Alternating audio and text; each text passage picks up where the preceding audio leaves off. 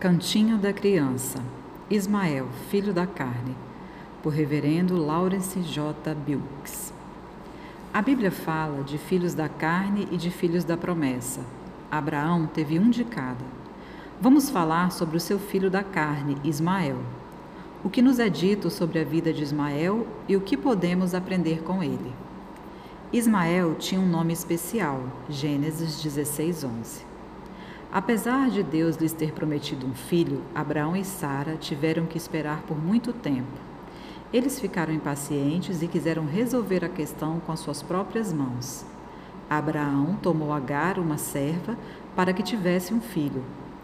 Mas o pecado sempre traz mais pecado, e esse pecado resultou em briga e Agar teve que fugir. Gênesis 16, 7.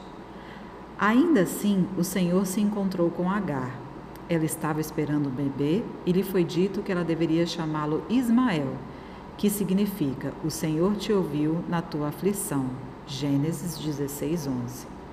Alguns nomes não dizem ou significam muita coisa, mas o nome Ismael tem um significado especial. Ele diz que Deus ouve os necessitados quando eles clamam. Ele conhece o sofrimento do seu povo e escuta o clamor dele, Êxodo 3, 7, 8 e Salmo 130, versículo 1.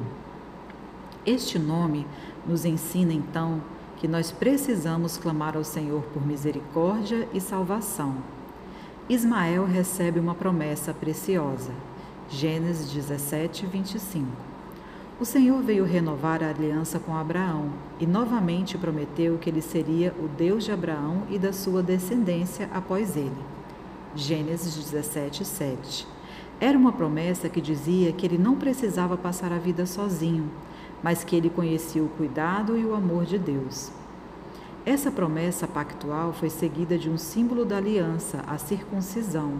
Gênesis 17, de 10 a 11. Ela significa que a natureza pecaminosa precisava ser mortificada. Colossenses 2:10.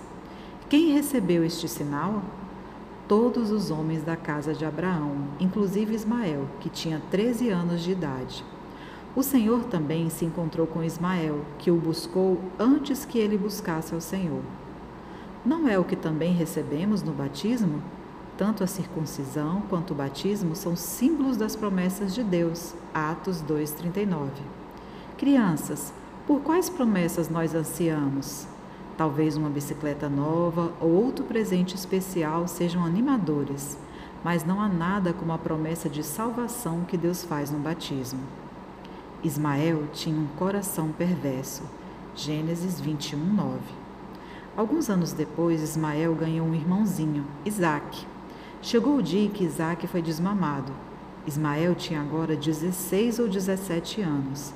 Mas neste dia Ismael começou a zombar de seu irmão, a importuná-lo e provocá-lo. Nós podemos pensar, crianças fazem isso o tempo todo, mas isso não é o correto.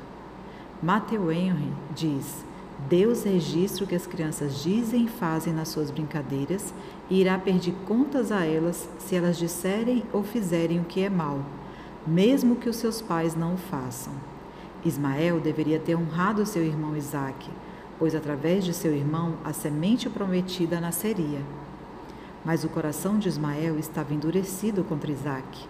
Havia inimizade em seu coração contra a semente prometida de Abraão e a graça gratuita de Deus. Que triste! É igualmente errado para você quando essa maldade de atormentar e zombar alguém surge em seu coração.